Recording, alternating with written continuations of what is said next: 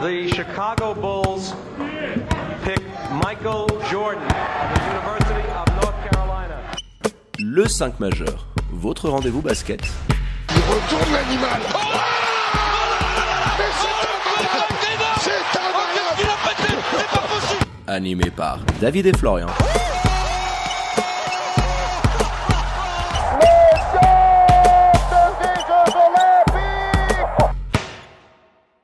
Bonjour, bienvenue à toutes et à tous dans le 5 majeur, l'émission qui dit tout haut ce que le monde du basket pense tout bas.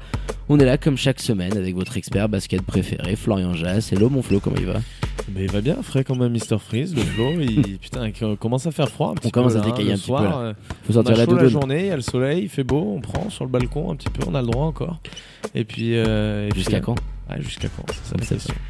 Allez, hein, pour euh, vous faire passer hein, ces heures enfermées à la maison hein, et pour ne rien louper de l'actu basket, bah, vous foncez vous abonnez aux différents comptes de l'émission sur les réseaux sociaux. C'est tout simple, hâte le 5 majeur. Tout en lettres. Et pour nous réécouter, c'est en podcast sur toutes les diverses plateformes d'écoute. Allez, sans transition, mon Flo, on ouvre notre page Welcome to the NBA. Jingle. Zion for four for four. Welcome to the NBA. Quatrième épisode de votre nouvelle série, hein, les post-views du 5 majeur, les conseils de classe de fin de saison. Et place maintenant aux très beaux finalistes vaincus à l'Est, les Boston Celtics. Et pour en parler avec nous aujourd'hui, on a la chance de recevoir, mon Flo, un guest de tout premier plan qui participe d'ailleurs en ce moment à Mass Singer. Donc du coup, vous comprenez qu'on doit cacher son identité. Et à ces heures perdues, admin de Celtics France. Hello mon gars, comment vas-tu? Bienvenue au micro du 5 majeur. Ah, merci, salut, ça fait plaisir. euh, ça va bien et toi? Salut, ça va Bah écoute, merci d'avoir accepté encore une fois notre invitation. Alors, Euh, Merci Avant de revenir en détail, pour commencer sur ce qui s'est passé du côté des Celtics l'an dernier, euh, notamment ton ressenti, j'imagine qu'il est amer à terme par rapport à ces playoffs, mais d'avoir vu ce groupe un petit peu grandir, aller jusqu'à ce Game 7 assez hallucinant des séries face aux Raptors, et puis ensuite cette défaite face aux Heat. Comment t'as vécu un petit peu tous ces événements, toi? Bah écoute, franchement, si on prend vraiment en compte mon ressenti en direct, j'étais très déçu. Quand on regarde les faits, c'était vraiment faisable d'atteindre les finales NBA. Il y avait vraiment de la place. Donc sur le, sur le moment, c'est quand même frustrant. La saison s'est finie depuis un petit moment. Du coup, en prenant du recul, c'est vraiment réussi. Je suis vraiment satisfait. Comme tu as dit, avoir vu ce groupe grandir au niveau individuel, comme euh, Brown, Tatum, même Kemba, qui a quand même bien appris au niveau collectif où il y a vraiment une grosse différence par rapport à l'année dernière. Franchement, j'ai beaucoup apprécié, comme tu as aussi parlé du, du Game 7 contre Toronto. J'ai vraiment pris beaucoup de plaisir à voir cette équipe jouer, beaucoup, beaucoup plus que l'année dernière. Et donc rien qu'à ce niveau-là, c'est une très grosse satisfaction. Bah, on l'imagine bien, hein, parce qu'avec ce parcours en playoff, en plus tu commences avec les Sixers. Euh, si on t'avait dit en début de saison euh, qu'elle t'allait te les taper au premier tour, c'était quand même notre grand favori. Hein, Florian, on les avait mis numéro 1 à l'Est. Euh, bah voilà, le, sweep, quoi.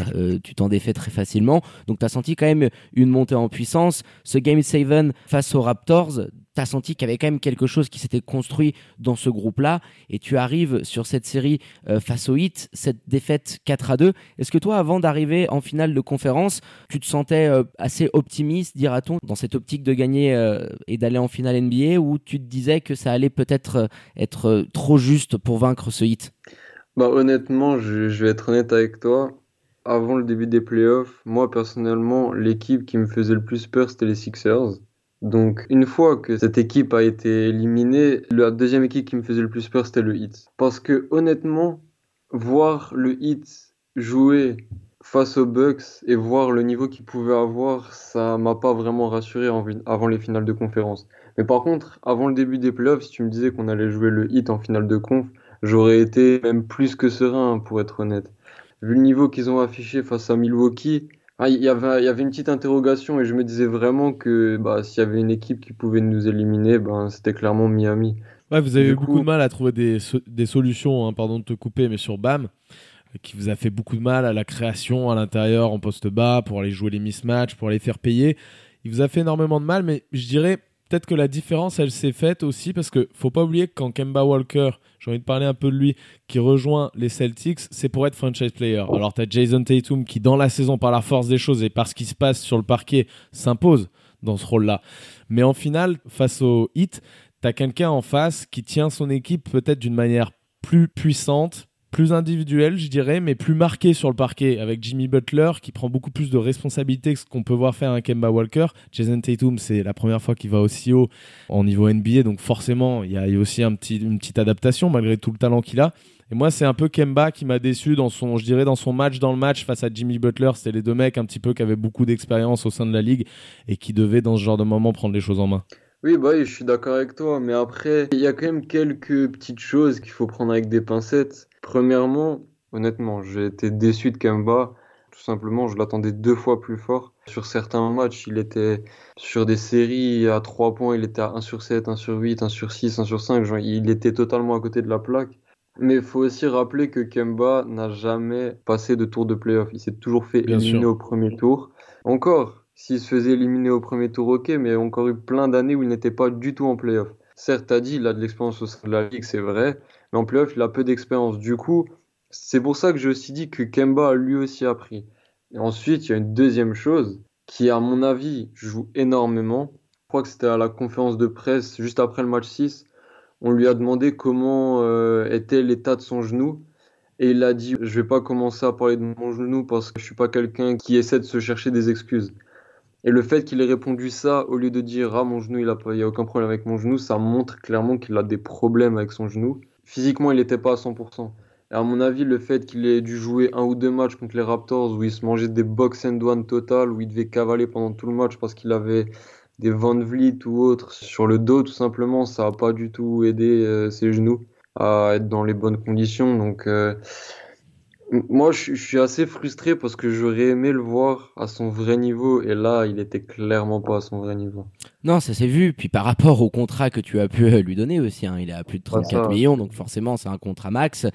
Mais il est vrai qu'en début de saison, tu t'attendais à ce que ce soit lui euh, qui soit allé la première ou au pire la deuxième option offensive dans les moments clutch. Il y en a eu beaucoup euh, du côté des Celtics en playoff. Et malheureusement, tu t'es rendu compte que c'était surtout Jason Tatum et Jalen Brown qui a eu une très grosse explosion. Et bah, voilà, forcément, il y a un petit plafond de verre. Euh, tu le disais, il découvrait euh, euh, ce niveau-là et on s'attendait forcément plus d'un gars comme lui. Et il y a aussi cette question épineuse qui vient, je pense aussi, se greffer à celle de Kemba Walker. C'est Gordon Hayward. C'est aussi un mec que tu aurais pu attendre pour être présent et prendre le jeu à son compte dans les moments ultra importants en playoff. Et il n'est pas là. Et tu as aujourd'hui cette question qui se pose éternellement. L'apport, si tu veux, aujourd'hui par rapport à son salaire dans l'effectif des Celtics. On en parlait avant Florian, euh, juste avant la préparation de ce podcast. Et moi, je pense, et j'aimerais avoir euh, ton avis, euh, est-ce que c'est pas le moment de tenter un trade autour de Gordon Hayward? Il y a cette player option euh, qui risque probablement de prendre, et ça va être une question euh, assez épineuse euh, pour euh, votre GM et le front office. Que faire de lui? Est-ce qu'on peut essayer d'aller en retirer quelque chose? Parce que tu sens très bien qu'il y a quelque chose qui s'est peut-être cassé, et en plus avec cette blessure dans ses playoffs. Donc dis-nous un petit peu plus par rapport à ça. Ah bah déjà, une chose qui s'est cassée pour le coup, c'est sa main, tristement. Franchement, le cas Gordon Hayward, c'est un cas vraiment très compliqué. Personnellement, j'attendais beaucoup de Hayward cette année. Il a vraiment montré à certains moments qu'il était revenu à son niveau All-Star, voire même meilleur en termes d'efficacité. Ses pourcentages, il, est, il fait des carrières high. Peut-être pas au shoot à 3 points et au lancer franc, mais vraiment, il y a des chiffres qui sont en, hausse par rapport à son, sa dernière année All-Star à Utah. Et après, a cette blessure au Game 1 des, face aux Sixers qui nous a tous laissés sur notre faim. Après, en playoff, il revient pas à 100%. Donc, euh, on pouvait plus rien attendre de lui. Et franchement, euh, d'un côté, je serais triste que ça s'arrête là-dessus. Parce que vraiment, après tout ce qu'on a vécu avec lui, de sa première blessure sur le premier match sous le maillot des Celtics, et cette blessure, le premier match des playoffs, j'aurais du mal, mais je pense qu'il faut voir la vérité en face. À l'heure actuelle, il représente quand même une bonne valeur d'échange. Donc pour moi, il faut absolument tenter un truc. Parce que quand je regarde, si on garde cette même équipe, je suis sûr à 100% que le résultat sera moins bon l'année prochaine. Franchement, je pense qu'il faut faire quelque chose. Après, comme tu as dit, son option. Il y a, eu des rumeurs ces derniers jours comme quoi il pourrait opt-out, comme l'a fait alors Ford, pour chercher un gros contrat. Parce que certes, Hayward n'a pas été très productif en playoff vu qu'il a quasiment pas joué, mais il a quand même montré des choses en fin de saison qui, pour moi, pourraient lui permettre de quand même choper un bon contrat quelque part sur plusieurs années, au moins qui garantissent euh, ces trois prochaines saisons au minimum en NBA. Avec un très fort contrat. C'est pour ça que moi, soit il opt-in et on le transfère. J'aimerais que là, le, le soir de la draft, j'aimerais que le lendemain, Hayward soit plus à Boston, très honnêtement. Que ce soit pour nous comme pour lui, je lui souhaite aussi d'aller autre part. Ou alors qu'il opt-out et à ce moment-là qu'on monte un sign and trade pendant la free agency. Ouais, j'ai du mal à croire à cette option parce que j'ai du mal à croire à un Gordon Hayward qui se dit justement je vais essayer de garantir mes prochaines années dans la ligue. Parce On n'avait pas joueur- vu venir à Ford un, un peu Ouais, dans, c'est Bien sûr. manière. hein. Bien sûr, bien sûr, mais c'est un joueur qui Là, il a même- 34 millions, mais il peut peut-être avoir 50 ou 60 en échange de l'autre côté. hein. Ça te fait réfléchir. hein. Oui. Bien Faut sûr mettre la main à ça, hein. mais la- l'année prochaine, il peut très bien se dire lui aussi qu'il va faire une saison correcte Oui. et qu'il va lui amener un salaire qui descendra pas en tout de vrai. 20 patates sur 3 ans. Enfin, je le vois mal à 29-30 ans, parce qu'il est pas si vieux que ça, hein, Gordon Hayward. Je le vois mal se dire ah bah je vais je vais opt out, je vais m'assurer un contrat un peu plus faible sur 3 saisons, alors que l'année prochaine, je suis pas sûr que sa cote sera plus basse que ce qu'elle est actuellement, à savoir celle d'un joueur qui est un ancien All-Star, mais qui a aussi connu des grosses blessures à répétition un petit peu sur euh, ces dernières années et qui n'a pas l'apport d'un mec à 35 patates. Je suis pas certain que cette option-là puisse être euh, viable et celle envisagée en tout cas par Gordon Hayward. Effectivement, un trade, euh, pourquoi pas le soir de la draft, me paraît un petit peu plus cohérent comme hypothèse. Ouais, je, suis- d'accord avec toi, mais moi, je connais bien évidemment pas l'état d'esprit de Hayward. Mais franchement, là, quand tu prends un peu de recul, ces trois années à Boston, il a été bon, mais du point de vue personnel, ça a été une catastrophe. Oh, il lâche Koumoun, hein, putain, l'autre. Premi- Première saison, la cheville, on connaît tous. Il se blesse à la main en, en décembre ou novembre de l'année dernière alors qu'il fait un super début de saison. Il se blesse à la cheville au début des playoffs.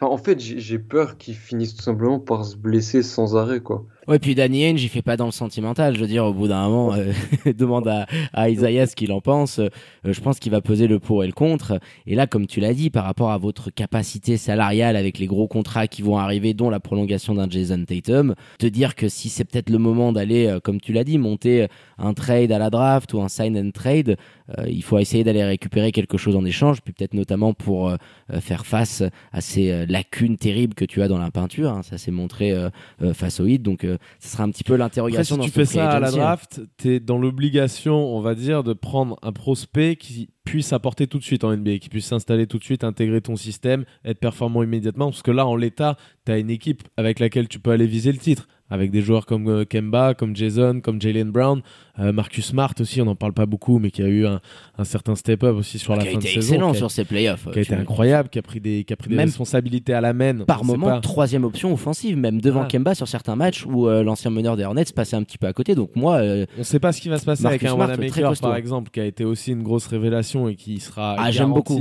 Mais, mais voilà, Marcus Smart euh, a prouvé aussi à la main, donc c'est un rôle vraiment de couteau suisse, un petit peu comme Brown, un petit peu comme Tatum, ils sont très interchangeables. Très un peu mobile, tous. Et donc ces joueurs-là, tu as déjà un noyau qui peut te permettre d'espérer euh, dès l'an prochain aller gagner le titre si tu as une équipe un peu plus construite, avec un peu plus de solutions à l'intérieur, parce bah que oui, c'est il ce faut, qui t'a il manqué. faut, il faut quelque Et C'est chose. ce qui te fait perdre face, face au hit, clairement, qui te fait perdre aussi beaucoup de plumes face aux Raptors. Donc euh, voilà, ça, ça va dépendre un petit peu de tous ces choix. Parmi toutes les rumeurs qui ont circulé un petit peu, toi, tu peux nous dire laquelle te hype un petit peu le, le plus, ce que tu aimerais bien voir. On sait que vous avez un choix 14 à la draft, le dernier choix du premier tour. Et puis éventuellement, voilà, cette contrepartie, Gordon Hayward, ça peut monter jusqu'où ça? Pour être honnête, il n'y a presque aucun trade qui me hype pour de vrai. Pas pour dire que je ferai un transfert de Hayward à contre-coeur, mais pas loin en fait. J'essaie juste de trouver le meilleur compromis. Et parmi euh, tout ce qu'on a pu voir, ben évidemment, Pacers, Miles Turner, ça pourrait. Après ça, du coup, c'est un, trade qui arriverait hors draft, pour le coup. Euh, envoyer Hayward aux Pacers, en plus, certaines rumeurs racontent que les Pacers seraient intéressés par Hayward comme de par hasard.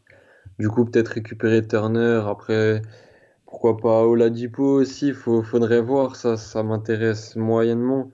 Après, on parle aussi d'un transfert avec les Cavs, un trade euh, qui échangerait Hayward et Drummond, et disons que les Cavs mettraient leur pick 5 avec, parce que évidemment les Celtics ce qui les intéresse, ça va pas être Drummond, ça va être le pick 5. Drummond qui serait aussi un contrat expirant l'année prochaine comme Hayward. Ouais, mais attends, euh, j'ai envie de te dire, si l'année prochaine tu gardes une ossature et tu ramènes quand même Dédé Drummond dans la raquette, euh, je me dis que ça peut quand même être, euh, ça peut être pas mal. Je veux dire, il aurait pas Ah. craché sur un Dédé Drummond, mon Brad Stevens, en finale face à Spolstra. Donc, ça va Ah, être intéressant, mais intrigant parce qu'il y aura forcément dans toute la discussion la nécessité d'aller chercher du poids dans la peinture, parce que même à terme, Ah, bah, avec Tatum en poste 4, t'es un petit peu condamné, quoi. C'est clair, parce que comme tu dis, si on regarde l'effectif vraiment, euh, à terme, je me demande si ça sera pas si Tatum ne sera pas tout le temps titulaire au poste 4, j'ai l'impression.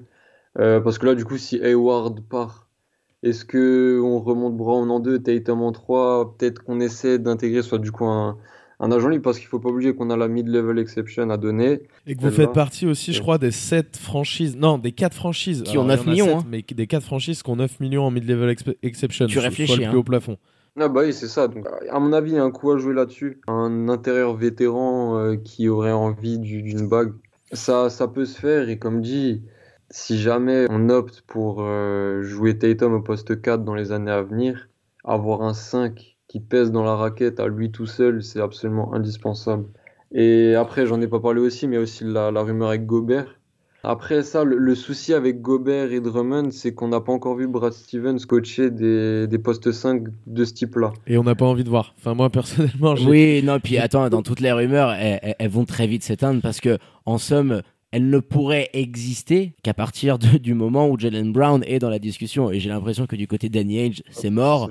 Le jazz, ce qui est assez logique, tu n'écoutes pas si t'as pas au moins Jalen Brown dans la conversation. Donc voilà, les rumeurs font bon train. Non, mais t'as des joueurs, euh, des pivots comme Ibaka qui peuvent être intéressants, très mobiles, bons free agency. défenseurs et qui peuvent. euh, un Danilo qui euh, veut aller chasser une bague et qui peut-être pour une mid-level exception, j'en- j'en sais rien, tu vois, tu peux avoir quand même pas mal de mecs parce que ça va être très resserré, il y aura toujours l'incognito du cap, du salary cap en fonction des pertes de la NBA qui ont quand même été assez énormes à cause du Covid, t'attends de voir ce qui va se passer l'année prochaine, mais il y a de grandes chances que la saison soit réduite en termes de matchs, s'il y a moins de matchs, il y a moins de pognon, s'il y a moins de pognon, les joueurs ils gagnent moins, donc forcément, euh, tout ça, t'es un petit peu en train de marcher sur des œufs, donc voilà, on verra un petit peu euh, euh, ce qui va se passer, mais euh, tout, tout va un Ouais, petit peu tourner devoir- autour des wards. Ils vont devoir, exactement, puis ils vont devoir agir, je dirais, sur du court moyen terme parce que tu as des joueurs comme Kemba qui doit avoir la trentaine aussi et il faut en profiter maintenant de ces mecs-là.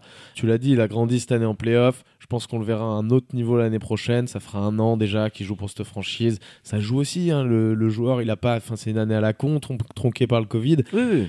Il y a aussi des, des arguments et des circonstances atténuantes. Au fait, je dirais, s'il faut trouver des circonstances atténuantes, que les Celtics euh, aient échoué face au Heat. Justement, comment toi l'année prochaine Alors, on part sur une saison complète où se passe bien, l'accord entre la ligue et le syndicat des joueurs est trouvé. Comment tu vois avec quel bilan tes Celtics l'an prochain euh, Quelle idée de jeu Et puis quel plaisir à les regarder? Bah, écoute, euh, le plaisir toujours. Le plaisir toujours. Mais après, c'est c'est difficile de se projeter, honnêtement.